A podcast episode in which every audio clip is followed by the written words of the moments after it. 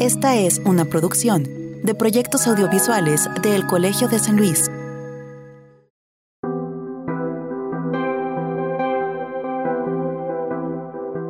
México tiene una gran tradición en la divulgación de la ciencia que es respaldada por varios divulgadores y divulgadoras que han logrado cautivar a diversos públicos.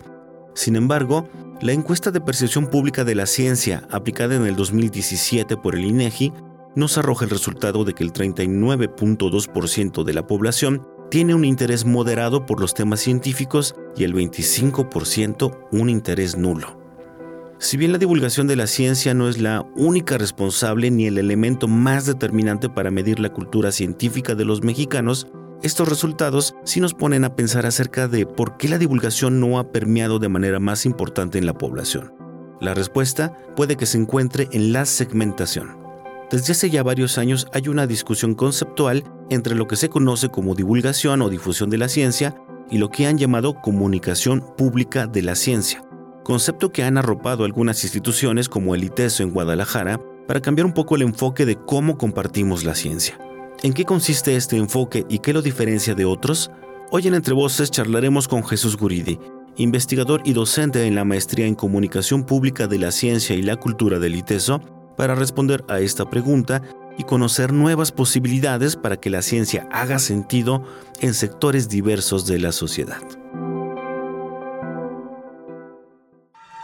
Proyectos audiovisuales del Colegio de San Luis presentan Entre Voces, un espacio de comunicación de las ciencias sociales y las humanidades.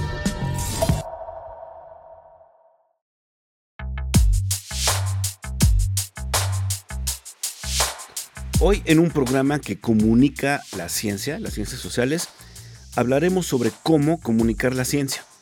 Bienvenidos a un nuevo episodio de Entre Voces, un espacio para charlar de cómo las ciencias sociales y las humanidades nos ayudan a la resolución de problemas en nuestra vida diaria. Es producido por el Colegio de San Luis, un centro público de investigación del CONACIT. Mi nombre es Israel Trejo, soy el conductor de este espacio y después de un breve periodo vacacional saludo nuevamente a quienes nos escuchan los jueves por la tarde en las dos frecuencias de Radio Universidad en San Luis Potosí Capital y también en Matehuala y sus alrededores hasta el sur eh, de Nuevo León, allá en el altiplano. Agradezco también a quienes nos oyen ya en formato podcast en las plataformas digitales. Estamos en Spotify y también estamos en Google Podcast. Quienes nos dedicamos a la divulgación o a la comunicación de la ciencia, Sabemos bien que no hay fórmulas probadas para que un proyecto sea exitoso. Eh, se ha teorizado, eh, se han sugerido metodologías para divulgar, pero esto es todavía un campo que está en construcción, en, franca construcción, de hecho. Eh, el reto sigue siendo poder lograr que la sociedad mexicana se interese por los procesos del conocimiento científico o que se apropie del mismo para que le pueda ser útil en su vida diaria o para reflexionar sobre problemáticas y aumentar su calidad de vida. Una de las instituciones que trabaja y construye conocimiento sobre la comunicación pública de la ciencia es el ITESO, el Instituto Tecnológico de Estudios Superiores de Occidente en Guadalajara, quienes tienen uno de los posgrados más reconocidos en ese campo. Aprovechando una visita temporal a San Luis Potosí, invité a uno de los docentes e investigadores de este programa para hablar sobre nuevas posibilidades para comunicar de manera más eficiente y efectiva la ciencia. Él se llama Jesús Guridi y los invito a que lo conozcan en nuestra sección de Semblanza.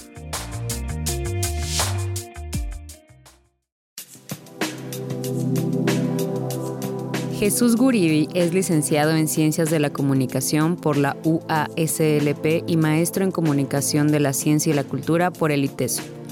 Actualmente es doctorante en Estudios Científicos Sociales en el ITESO con amplia experiencia en el campo de la producción audiovisual y el análisis cinematográfico. Dirigió durante cuatro años el Laboratorio de Comunicación y Artes Audiovisuales del ITESO, dedicado desde hace 15 años a la docencia universitaria en las áreas de publicidad, producción audiovisual, comunicación estratégica y especialmente en la comunicación pública de la ciencia convencido de la importancia que tiene la comunicación del conocimiento en el desarrollo de nuestra sociedad, ha colaborado en diversos proyectos de divulgación científica en distintas plataformas. Actualmente es profesor de tiempo completo en el ITESO, donde además de docencia e investigación, lleva a cabo diversos proyectos de comunicación de la ciencia, y coordina cursos del área de lenguaje, interfaces y audiovisualidades. Entrevista.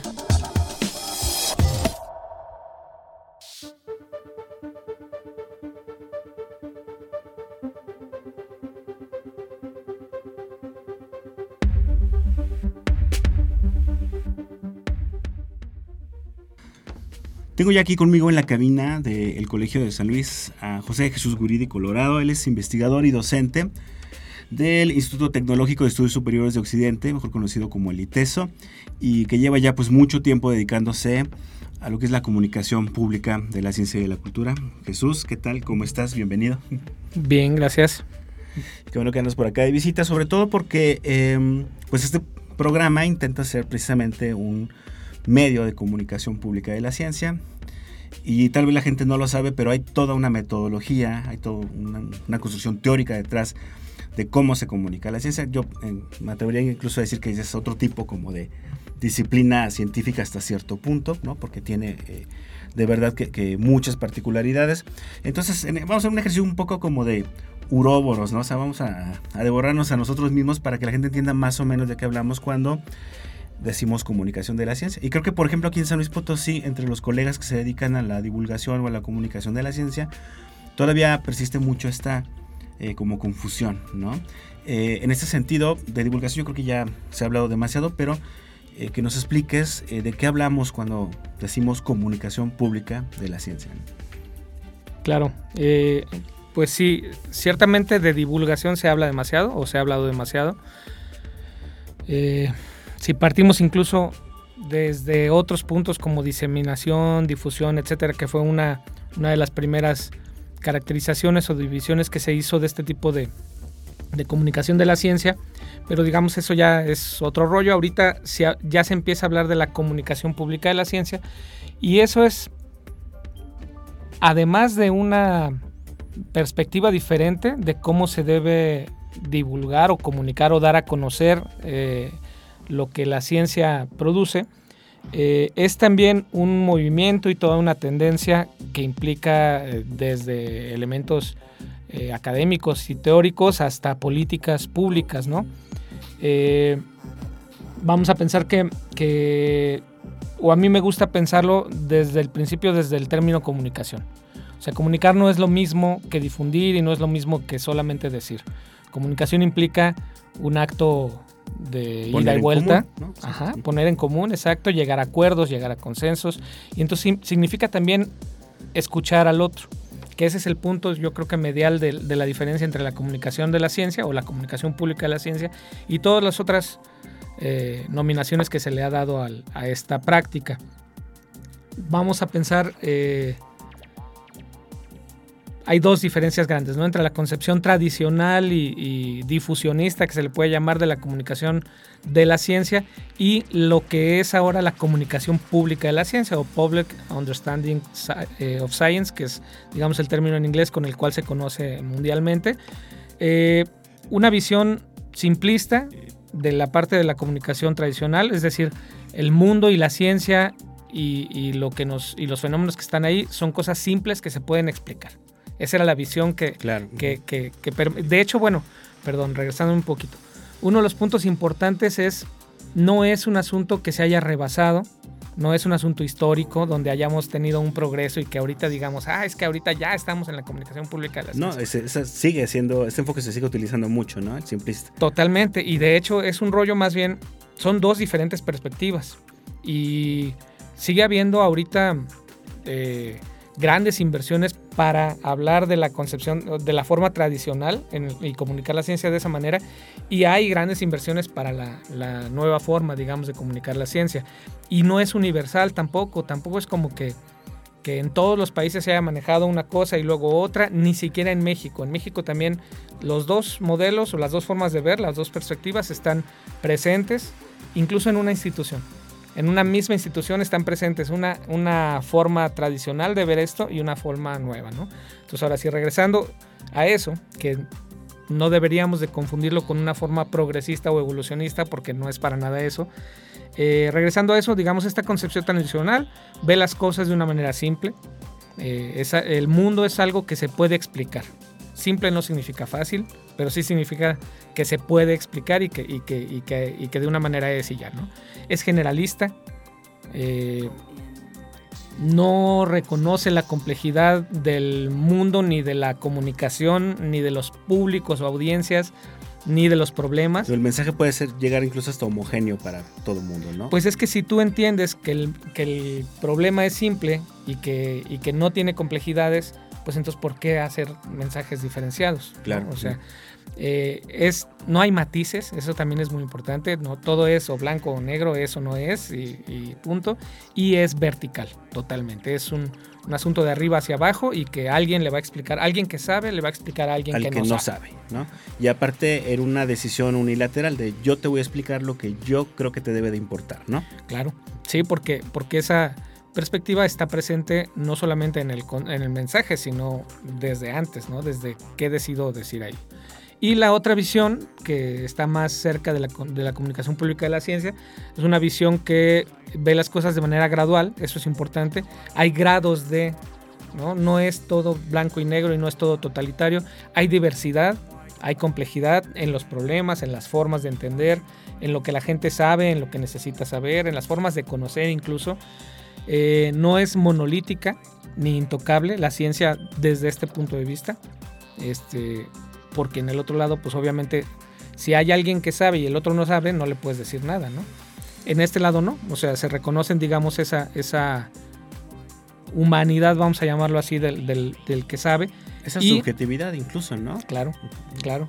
Y es en ambos sentidos. Eso es muy importante también porque no es solamente yo te voy a decir que sepas, o bueno, quien sepa te va a decir al que no sabe, sino que también hay mucho que aprender del otro lado y finalmente es una comunicación, ¿no? Es, poner en común, como decías, y es algo que fluye de, allá para acá y de acá para allá también. Dos caminos y en ese sentido eh, me imagino que para poder desarrollar un proyecto que cumpla con esas características es sumamente importante escuchar al otro, pero también saber desde dónde está uno comunicando, ¿no? Claro, sí, y ese es digamos, no es solamente saber desde dónde estás, sino saber que hay posibilidades de estar en diferentes lugares para comunicar la ciencia. O sea, porque desde el otro enfoque tradicional, la ciencia es una y la ciencia no se equivoca y la ciencia es perfecta y siempre es exacta, y etcétera, ¿no? Y desde este lado reconoces que no es así, que hay diferentes ciencias, diferentes modelos de ciencia, diferentes niveles en los que la ciencia puede alcanzar a llegar a producir conocimiento y entonces puedes entender desde dónde estás hablando, este, para poder este, decirlo así. En ese sentido, a mí fíjate que, me llama la atención lo, cómo agregas estos otros elementos al ámbito comunicativo de la ciencia, porque una discusión que yo ya creo rebasada, pero que lamentablemente no lo está, que involucra a los que hacemos eh, ciencias sociales y humanidades, tiene que ver precisamente con esta parte objetiva y rigurosa metodológica de la ciencia que un poco se replica al momento de divulgar, ¿no? Entonces de, pronto nos dicen a los ciencias sociales que ustedes no son ciencia porque no son subjetivas, ¿no? Porque sus em, resultados no son cuantificables y ese tipo de cosas. Con este modelo, digamos, se abre un poco eh, las posibilidades, digamos, de, compartir eh, lo más como un conocimiento que como un, una, una manera específica de hacer ciencia, ¿no? Sí, claro. Este, además deberíamos de, bueno, no deberíamos, pues, o sea, una, una, la manera en que yo lo veo es que eh, cuando, cuando comunicas ciencia no estás solamente comunicando conocimientos, estás comunicando un montón de cosas detrás, ¿no? este, formas de ver la ciencia, ideologías, este, idolatrías hacia ciertos científicos. Lo que le llaman los sesgos de confirmación, por ejemplo, también, ¿no? claro, estás confirmando, o, perdón, comunicando un montón de cosas detrás y muchas veces no eres consciente de ello. Eh, por eso es muy importante, digamos, poner un ojo en las audiencias o en la gente, en lo que se necesita, en, la manera en que, en que pueden entender lo que, lo que estás tratando de transmitir, pero desde esta perspectiva donde sabes que no eres el dueño de la verdad y, que las verdades además son construidas de una manera distinta, etc. Y sí, creo, creo que se, encaja muchísimo con las humanidades o con las ciencias sociales eh, en esta revolución, digamos, de los paradigmas científicos que ha habido últimamente y que, y que sin duda este, cada vez son más aceptados, pero lo mismo, no es universal. O sea, todavía hoy en día hay muchos científicos duros, sobre todo que, que, te dicen que no aceptan como científico a un compañero de, humanidades, humanidades o de ciencias sociales. O sea, todavía nos vamos hasta allá, ¿no? Sí, sí, sí, dímelo a mí que, ese es mi pan de cada día. Pero oye, em, partiendo de esto, ah, eh, ¿cuál es la visión que tienen, por ejemplo, en el ITESO? Nos diste ahorita como un repaso más o menos de cómo se ha ido entendiendo la manera en que se comunica la, ciencia, ¿no? Pero eh, en este sentido, en el, ITESO, ¿cuál es la idea que tienen de comunicar la ciencia? Y te lo pregunto porque a mí me llama mucho la atención que en los posgrados del ITESO era comunicación pública de la ciencia y la cultura. ¿no? Entonces, ¿cómo, cómo entienden ustedes este, este enclave entre, entre la ciencia y la cultura? Bueno, sabemos que la ciencia es parte también de la cultura, pero ¿cuál es la idea detrás? Eh, ¿Por qué le pusieron así a, los posgrados? Mira, te voy a ser sincero, los nombres no los ponemos nosotros. pero eh, lo que pasa es que más bien es una forma de identificar la manera de comunicar la ciencia y diferenciarla pues de cualquier otra comunicación. La comunicación de la ciencia sí tiene formas específicas, eh, metodologías que, permiten, digamos, reconocer eh, formas distintas en comunicar conocimiento científico que en comunicar cualquier otra cosa. Por supuesto que la ciencia es parte de la cultura y eso es parte de lo que nosotros también entendemos desde nuestra perspectiva. Eh, la ciencia no es diferente de la cultura en ese sentido, pero sí hay un enfoque dentro de la maestría que trabaja distinto los proyectos de comunicación de la ciencia. ¿sí? Este, eh, también son muy distintos la manera en que los trabajamos eh, de cómo se entiende la ciencia y la comunicación de la ciencia tradicional. O sea, más bien entendemos una comunicación de la ciencia mucho más pública, mucho más este, eh, diversa y todo lo que ya mencionábamos hace un momento. Pero el nombre no lo ponemos nosotros, ese tiene mucho que ver obviamente con cuestiones mercadológicas también. Este, pero sí tenemos una forma diferente de abordar un proyecto u otro. ¿no? El que está encaminado a, la ciencia se aborda de manera distinta que los otros. Y otra cosa que mencionabas ahorita que también eh, creo que, deberíamos andar un poco es esta parte de la segmentación de los públicos, ¿no? Creo que, algo de que tal vez se abusa mucho cuando alguien presenta un proyecto de divulgación o comunicación es el a quién va dirigido y le ponen público en general. ¿no? Después de lo, de lo que los has mencionado, podríamos ir despidiéndonos. Bueno, más bien, eh, eh, habría que cuestionar mucho este concepto del público en general, ¿no? Desde una perspectiva, bueno, de hecho, en el ITESO, eh, lo que trabajamos, y no solamente en el ITESO, porque no es nuestra la visión, ¿no? O sea, sino que compartimos más bien esta visión de la comunicación pública de la ciencia. Este, pero lo que entendemos es que eh, la comunicación es un proceso, como lo decía hace rato, de ida y vuelta, de entender al otro y que te entienda a ti, y donde hay un, diálogo y un entendimiento, ¿no? Y en ese sentido no puedes dirigirte a nada, dirigirte al público en general es no dirigirte a nadie. Entonces cuando nosotros pensamos en las audiencias, estamos pensando en el, destinatario, aunque ese, término tiene otros elementos, pero en quien va a recibir, digamos, eh, o con quien vamos a platicar, ¿no? Con quien vamos a dialogar y por lo tanto no hay posibilidad de hablar en un público en general. Este, claro que hay productos que se mandan y que pueden oírse o pueden ser escuchados por diferentes personas.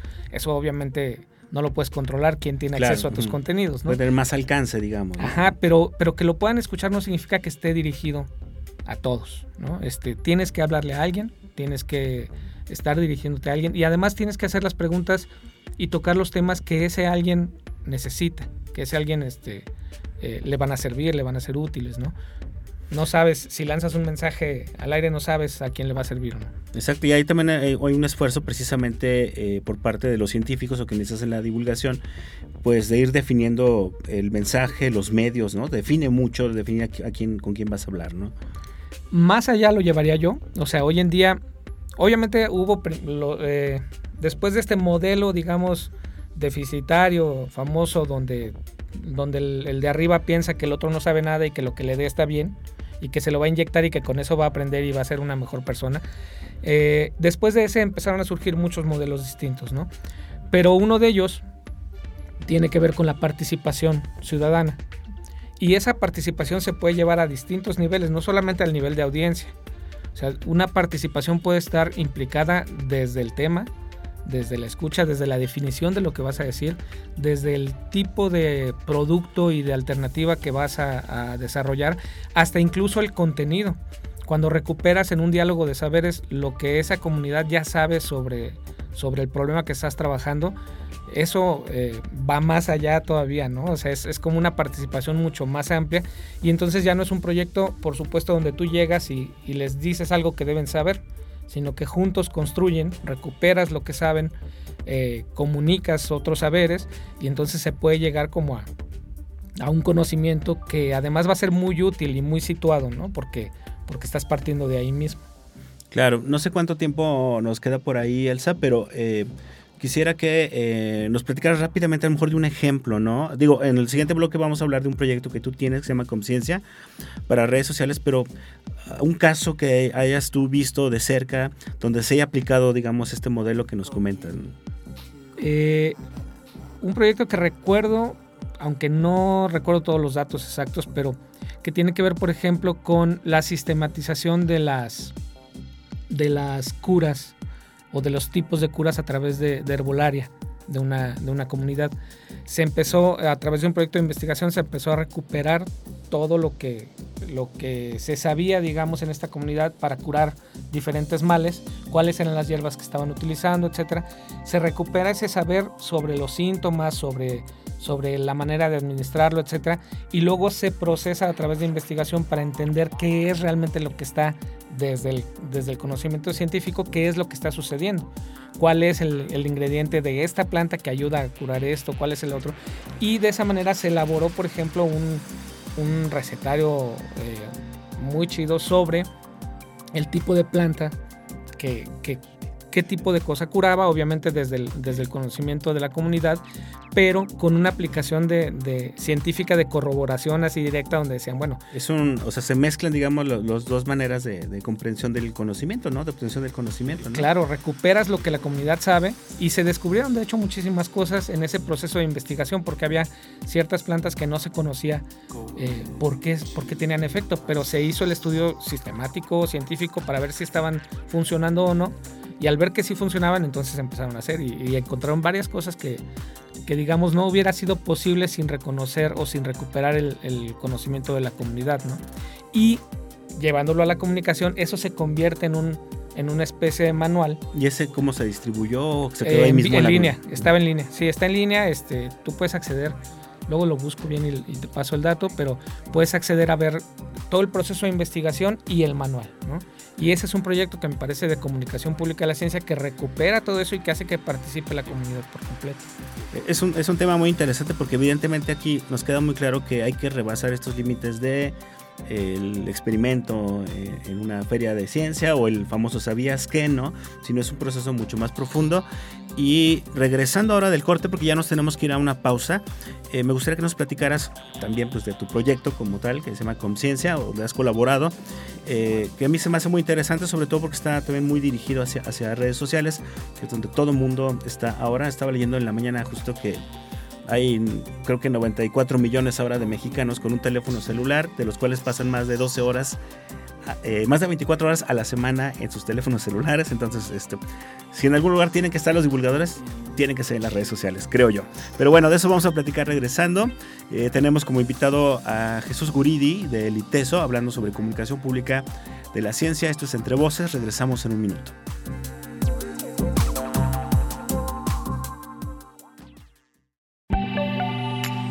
Estás escuchando Entre Voces, el programa de radio del Colegio de San Luis. Contáctanos radio colsan.edu.mx o visita nuestro micrositio web entrevocescolsan.wordpress.com. Con la CIT, el Colegio de San Luis y proyectos audiovisuales presentan Instantánea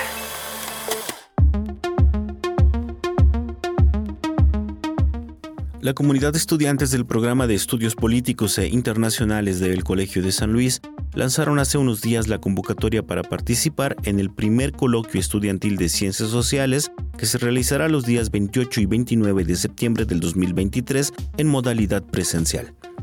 La convocatoria está abierta a estudiantes de pregrado y posgrado de ciencias sociales y tiene como objetivo generar un espacio multidisciplinario para estudiantes donde se discutan temas y desafíos relacionados al desarrollo de nuevas perspectivas de análisis en las disciplinas sociales contemporáneas. Para esto, se convoca a enviar ponencias que se inscriban en seis áreas temáticas. Diplomacia global, perspectivas en relaciones internacionales y política exterior. Tejiendo el pasado, explorando la historia desde diferentes enfoques. Agua, recursos y sociedad, retos y oportunidades en la gestión del agua. Gobernanza política, desafíos y perspectivas en ciencias políticas y políticas públicas. Perspectivas antropológicas para la transformación social y escrituras contemporáneas, la literatura hispanoamericana y sus ecos en la sociedad actual. Además, se ofrecerán dos talleres, uno dedicado a las metodologías de la investigación y otro destinado a la redacción y publicación en revistas científicas. Para participar, hay que enviar un correo electrónico a la dirección coloquio antes del 25 de agosto con la información y resumen de la ponencia. Las ponencias serán evaluadas por un comité organizador y directivo y los resultados de las ponencias aceptadas serán publicados el 8 de septiembre. Las bases de la convocatoria se pueden consultar a detalle en nuestra página web www.colsam.edu.mx y en las redes sociales de El Colegio de San Luis. Entrevista.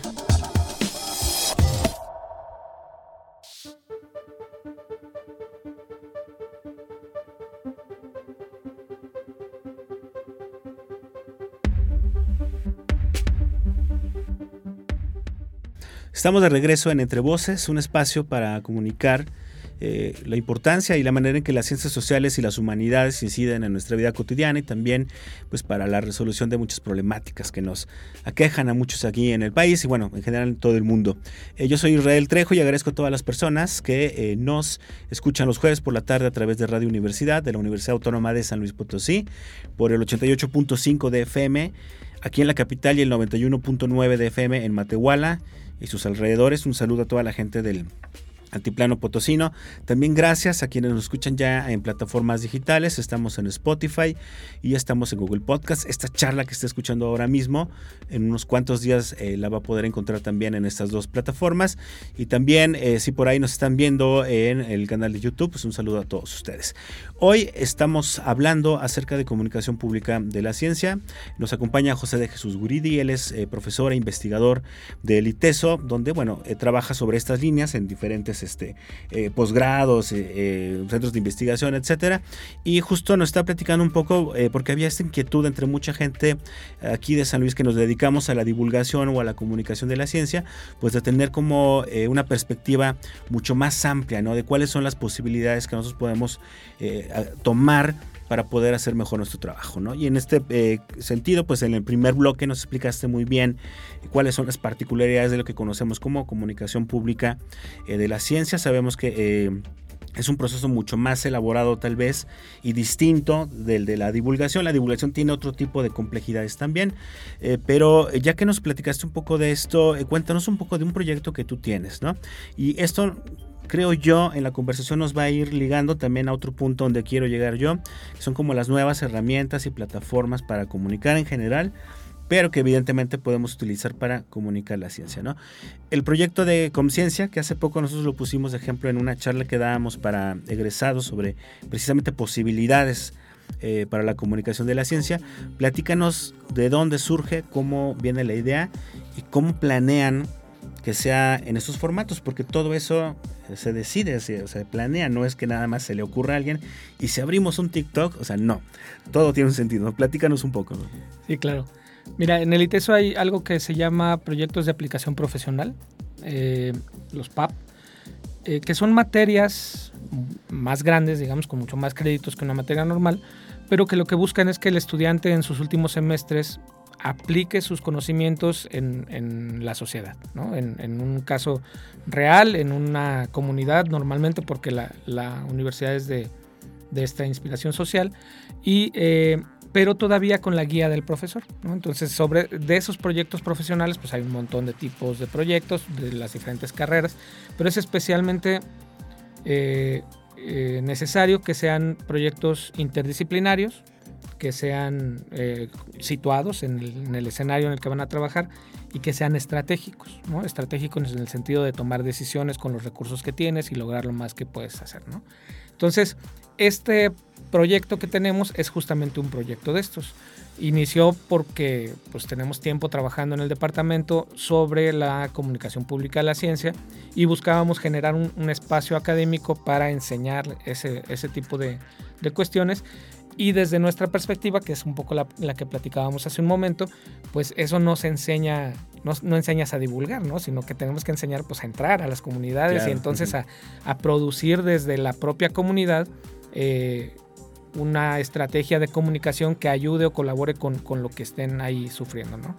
Eh, y bueno, pues lo hice la doctora Susana Herrera y yo nos sentamos así tres horas a, a pensar en, en, en, los gruesos de lo, del proyecto. Salió y, y, empezamos a trabajar y ya tenemos más o menos dos años trabajando ahí. Obviamente al principio pues es la estructura muy grande, ¿no? Y lo que tenemos claro es esto, lo que les decía hace rato, tenemos que ver la ciencia de esta manera, tenemos que trabajar así, tenemos que trabajar así.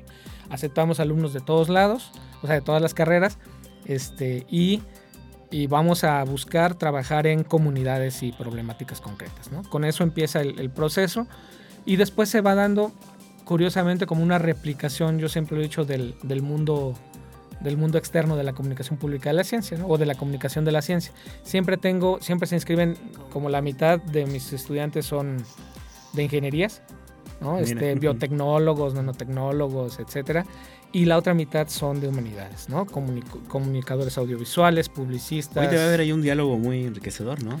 Exacto, ese es, el, ese es justamente el punto de este tipo de proyectos y que se aplica muy bien a la comunicación de la ciencia desde esta perspectiva. Eh, entonces lo que hacemos ahí es diseñar, eh, tenemos digamos estas tres patas, ¿no? Que es la comunicación de la ciencia, este, el saber o el diálogo de saberes y la comunicación estratégica. Porque ese es parte muy importante en este tipo de proyectos donde vas a ir y en un semestre vas a intentar colaborar con una problemática, ¿no? Eh, entonces, bueno, lo que hacemos es equipos, vamos a una comunidad y tenemos una metodología muy armada, digamos, incluso desde el encuentro con la comunidad, ¿no? Hay un, hay un método padrísimo que dan unas compañeras egresadas también de, de Liteso, que lo que hace es recuperar las narrativas de la propia comunidad para identificar en conjunto con ellos el problema que están viviendo. O sea, nosotros vamos, los chavos van a las comunidades, estamos trabajando en una que se llama San Pedro Itzicán, que lamentablemente pues es famosa porque tiene el índice de enfermos renales más grande del mundo, ¿no? En porcentaje. Eh, sufren muchísimas eh, marginaciones múltiples una sobre la otra. Pero bueno, ahí vamos semestre con semestre. Y lo que hacen los chavos primero es juntar a un grupo de personas, ¿no? Definir junto con eh, el, ¿cómo se llaman? Los activistas o la, la, gente que trabaja allá, este, definir cuál es el grupo con el que queremos trabajar ahorita. Y esa es la única definición que ellos nos dan. O sea, de esa es la única que colocamos nosotros junto con ellos. A partir de ahí es todo lo que diga la comunidad. ¿no? Claro. O sea, juntamos un grupo y hay esta metodología donde hablamos, platicamos, se, se, identifica a través de metáforas y de narraciones lo que para ellos es importante y lo que ellos quisieran y lo que ellos necesitan arreglar. ¿no? Uh -huh. Regresamos al ITESO y entonces cada quien desde sus, desde sus saberes profesionales investiga ese problema, encuentra qué puede aportar, etc. Y ahí sí estratégicamente decidimos, bueno, con lo que sabemos, con lo que tenemos como recursos de conocimiento, de dinero, etcétera, lo que podemos hacer es ayudar en este puntito de aquí. ¿Qué tipo de intervención ¿no? pueden hacer? De todo, porque ahí el, el, asunto obviamente tiene que ver con cómo llevas el, el proceso, pero eh, como siempre tenemos gente de diferentes lados, pues yo digo, dale, o sea, eh, me ha tocado que hagan eh, videojuegos sin tener clases de videojuegos en, toda, en ninguna de las licenciaturas me ha tocado que hagan títeres, obra de teatro, que hagan talleres, que hagan este charlas tipo TED Talk, monólogos, ¿no? Este, de todo he visto que se hace, eh, pero ¿por qué? Porque lo que, lo, lo que decide que se hace es la estrategia. O sea, por un lado tienes qué es lo que quieres, cuál es el conocimiento que quieres comunicar, que fue, digamos, lo que, lo que en plática con ellos, lo que crees que va a colaborar con lo que están viviendo, ¿no? ¿Cuál es el conocimiento que tienes? Eh, cómo es tu audiencia, cómo, qué les gusta, qué ven, qué, qué, qué disfrutan, qué tipo de mensajes reciben bien, qué tipo de mensajes reciben mal, cuáles son sus valores, etcétera. Eh, y se conjunta también con lo que tú sabes y lo que tú sabes hacer. ¿no? Y, y, y, en esos tres elementos de objetivo, público y mensaje se define, digamos, lo que, lo que va a salir. No, no depende tanto de, de lo que yo quiera ni de lo que el chavo quiera, sino de lo que nos dice ahí el, el propio problema, que es la manera en que hay que comunicarlo. Claro, y luego, ¿qué hacen con toda esta información? Yo eh, platico mucho, siempre recomiendo mucho a la gente que vayan a Instagram donde tienen ya como unos videos que a mí se me hacen muy interesantes, que además están muy cortos, eh, con una gráfica sumamente atractiva y donde como condensan ¿no? toda la información, todo el resultado que va saliendo de esto, ¿no? Durante el proceso de, de las clases, en otros semestres hubo un, hemos trabajado, por ejemplo, con diseñadores, ¿no? Alumnos diseñadores que nos ayudaron a hacer pues la, la, imagen institucional, todo esto que necesita un proyecto, pero eh, nuestros alumnos siempre trabajan en dos proyectos al mismo tiempo. Uno es con la comunidad y otro es con algo que ellos siempre han querido comunicar. ¿no? O sea, porque siempre llegan ahí como queriendo hablar, te voy a poner un ejemplo, este, los viajes a Marte. Y entonces, desde nuestra perspectiva, pues no se trata tampoco de cortarles las alas, ¿no? De decirles, ¿para qué haces eso? No le sirve a nadie, ¿no? O sea, pero sí se trata de decirle, claro, adelante, haz ese proyecto, pero encuentra una comunidad a la que le va a ser útil. Entonces hacen dos productos. Uno que normalmente está diseñado para quedarse en la comunidad y que va y se aplica ahí, etcétera, del cual siempre sacamos registro, por supuesto, para que se, se pueda quedar la evidencia y para que se pueda replicar. Y otro que va encaminado a, un, a una audiencia que ellos construyen. ¿no? Este, te voy a poner un ejemplo. Hicimos una, el semestre pasado una videoconferencia sobre nutrición incluyente. Este, eh, en ese caso, por ejemplo, se construyó la, el público o la comunidad pues, a través de mujeres que, que estaban siendo influenciadas por ese tipo de, de, nutrición distinta, etcétera, y a través de ese pequeño grupo de discusión que se armó, fueron encontrando qué era lo que había que hacer, cuál era el mensaje, etcétera, y terminaron en una videoconferencia. Esa videoconferencia, por supuesto, se suma al canal o a, todas las redes que tenemos, que, fue una intención desde el inicio, generar redes por todos lados, redes sociales, para eh, no solamente para depositar, sino para poder replicar, porque otro objetivo del proyecto es profesionalizar la comunicación de la ciencia en el país. Entonces, siempre decíamos, una, eh, lo más difícil de generar un proyecto eh, de alguien que llega y te dice, oye, necesitamos hacer esta, esta comunicación de la ciencia, ¿no? Lo más difícil es que desde nuestra perspectiva así no se hace. Yo no puedo hacer algo si no conozco el problema. Me lleva mucho tiempo meterme a conocer el problema y claro. a, a, hablar con, el, la, con la comunidad, etcétera. Entonces lo que dijimos fue, hagamos manuales de todo lo que se pueda hacer manuales. Y de cada proyecto que hacemos, que se, de los que se puede, que en realidad son muchos, se hace un manual de cómo aplicarlo y se sube justamente a, a todas estas eh, plataformas y se espera que alguien donde esté viviendo, digamos, un pro, una problemática cercana, pueda tomar el manual y aplicarlo a su propia realidad. Es una sistematización de experiencias, digámoslo así, ¿no? En Totalmente. términos de comunicación. Sí. ¿Y cómo les ha ido con este proyecto? Me refiero en términos de respuesta de las comunidades y también pues, de la misma gente que, que hace comunicación de la ciencia. Digo, aquí no se dieron cuenta, pero cuando antes de que empezáramos la entrevista, platicábamos de un montón de conocidos en común, o sea, somos una red hasta, hasta cierto punto, pues más o menos pequeña en México. Eh, ¿Cómo ha sido la respuesta con este, con este proyecto, oye? Eh, es un proyecto académico, entonces eh, el objetivo principal siempre está en ese semestre, ¿no? Y siempre está con los alumnos y con las comunidades. Entonces, en ese sentido es lo que más nos preocupa, evaluar el impacto que tiene con la comunidad del proyecto que se hizo en ese momento. Obviamente, pues algunos tienen más, otros tienen menos, pero es lo que más cuidamos. El otro lado, que es la plataforma esta de, digamos, de, difusión del propio proyecto y que buscamos que se haga para, para que salga y que, y que, sea utilizado por otros lados, pues no tenemos, digamos, el seguimiento tan real como para poderte decir eh, el impacto que puede tener, pero eh, sí empieza a llamar mucho la atención. O sea, yo, yo ya lo presenté en un congreso de Red Pop, ya ahorita está concursando para un premio dentro del propio ITESO. Este, y de esto que me dices que lo usaron ustedes acá, o sea, eso de repente empieza a ser cada vez más común, pero tiene también mucho que ver con el nivel de madurez del proyecto, que, que ahorita está alcanzando ese nivel de madurez donde ya comenzamos a difundirlo. Claro. Eh, y aquí eh, quisiera ir para la parte ya como eh, eh, platicar de todo esto que tiene que ver con el uso, por ejemplo, de, las redes sociales, ¿no? Ustedes dijeron, nosotros nos interesaba estar como en todas, ¿no? Em, de pronto, ¿qué tanto ha implicado estas nuevas plataformas, estas nuevas duraciones, estos nuevos formatos, por ejemplo, los reels de Instagram, eh, los TikToks, en fin, las infografías?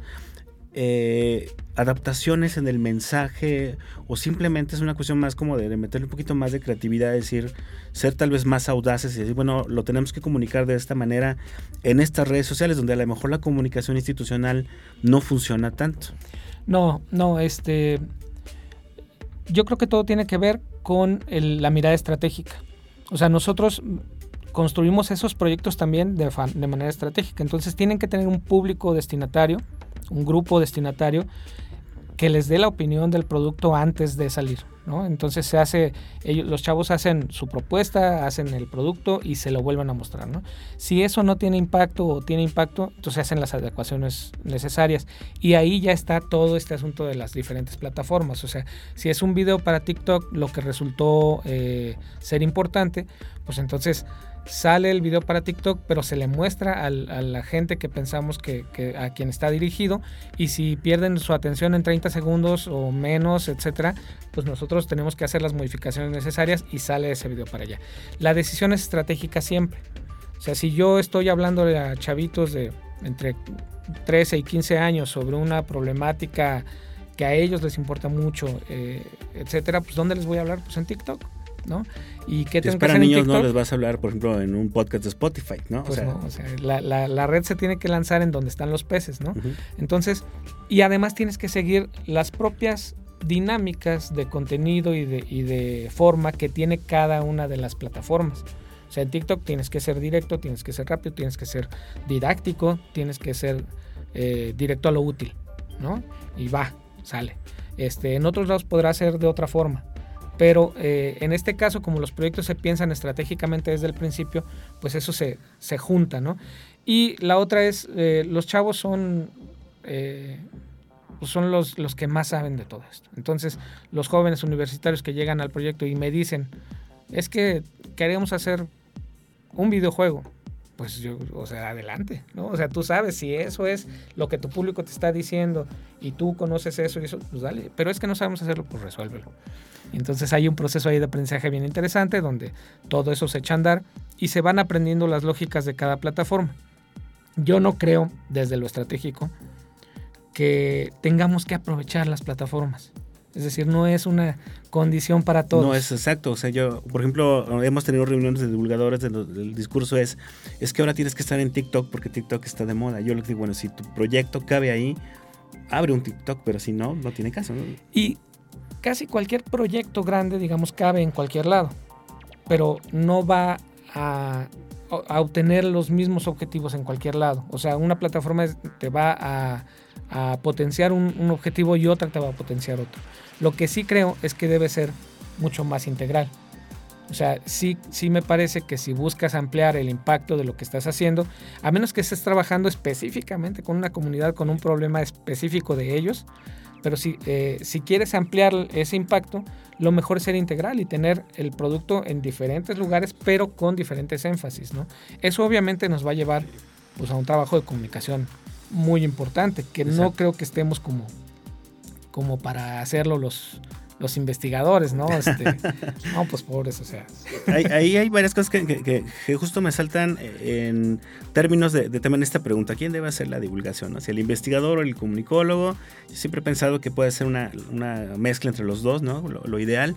Pero también, ya casi para ir cerrando la, la entrevista, eh, de todo esto que has hablado, dos puntos que llaman mi atención fuertemente. Primero, la definición de un destinatario, de una audiencia, de un público. Este, y la otra, esto que le llamamos la planeación estratégica, o sea, tomar decisiones en torno a este público, ¿no? Em, lo comento porque de pronto hay algunas resistencias en torno al tipo de lenguaje o cómo flexibilizar los lenguajes para dirigirte a cierto público. Yo te digo, en las instituciones es muy complicado hacer algo como lo que hace, por ejemplo, el cuate de historia para tontos, ¿no? Eh, porque dice, no, pero ¿cómo desde una institución vamos a hablar puras leperadas para contar hechos históricos, ¿no? Pero resulta que este tipo tiene millones y millones de seguidores y de vistas en, Instagram y en TikTok, ¿no? se vale desde la comunicación de la ciencia decir, a ver, dejamos de lado un poco lo institucional para poder llegar de una manera mucho más eh, franca al público al que, al que vamos dirigido? Claro, porque una cosa es la comunicación de la ciencia y otra cosa es la comunicación institucional. O sea, por supuesto que perteneces a una institución y por lo tanto tus productos deben tener cierto matiz, ¿no? Pero eso no significa que no puedas este, eh, por los objetivos directos del mensaje, que son los, los que deberían de guiar tu proceso de comunicación de la ciencia, no, eh, no deberían de estar detrás de los objetivos institucionales. Si lo que estás haciendo es comunicación de la ciencia, eso es lo que hay que hacer. Este, no, vamos a decirlo así, no, no, no ignoro pues todas las presiones institucionales y lo que significa eso. De hecho, yo mismo soy muy institucional. Pero este hay que entender bien las instituciones y hasta dónde llegan y cómo se pueden flexibilizar y cuál es el objetivo también de las instituciones. No, no, no siempre hay que ser cuadrado, cerrado por ser institucional. O sea, esas, esas son cosas que tenemos en la mente, pero que no, no necesariamente están conectadas. ¿no? Hay instituciones mismas que, se, que le están entrando a, a estos otros lenguajes y lo están haciendo muy bien. O sea, justamente el, el asunto de la, de la, institución es la estructura, es el apoyo, es la, la, estabilidad, ¿no? No tiene que ver con la cuadradez o la rigidez del, del mensaje, ¿no? Claro, con este tipo de resistencias. Y ya para, para cerrar rápidamente, esos manuales que nos comentaba hace rato, uno puede acceder a ellos para más o menos conocer las experiencias que han tenido en el proyecto. Sí, sí, sí, están en, en pues algunos están en el Facebook directamente descargables, otros están en Instagram, otros están por dos lados o por, o por tres. Este, tenemos pendiente todavía hacer una muy buena estrategia de, de, redes para que pueda ser integral y poder no repetir ese tipo de cosas, pero sí puedes tener acceso directamente desde Instagram y desde Facebook. En, eh, en PDF. así que lo busquen como com 100 en número. Lo busca, ajá, busca en com 100 es 100 y CIA. Conciencia. Conciencia. Y ahí salen luego, luego todas nuestras. Y de verdad sí les recomiendo que visiten las redes sociales. Tienen cosas bien, bien interesantes. Sobre todo, eh, ya me acordé dónde vi este dato de los usuarios de Internet. Fue en un video de conciencia. Para que esta es la mejor prueba de que sí sirve. de que sí está funcionando eh, su estrategia. Y bueno, los invito a que lo sigan. Y mientras tanto, pues Jesús, un gusto tenerte aquí en, en el programa. Ojalá pudiéramos tener otra oportunidad de platicar tal vez con otros colegas, con otras experiencias, eh, también pues para seguir aumentando en esta discusión y en esta construcción de un campo que sigue precisamente en eso, en construcción, que es la comunicación pública de la ciencia. Gracias, Israel. Y bueno, yo los dejo hasta aquí, los invito a que nos... Eh, siga en un siguiente episodio de Entre Voces, este espacio para comunicar las ciencias sociales y las humanidades producido por el Colegio de San Luis. Hasta la próxima.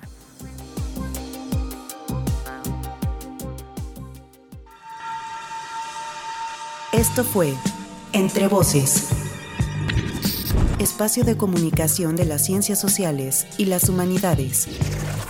Producción, proyectos audiovisuales del Colegio de San Luis. Conducción y contenidos, Israel Trejo Muñiz. Realización, Lucero Negrete Espino.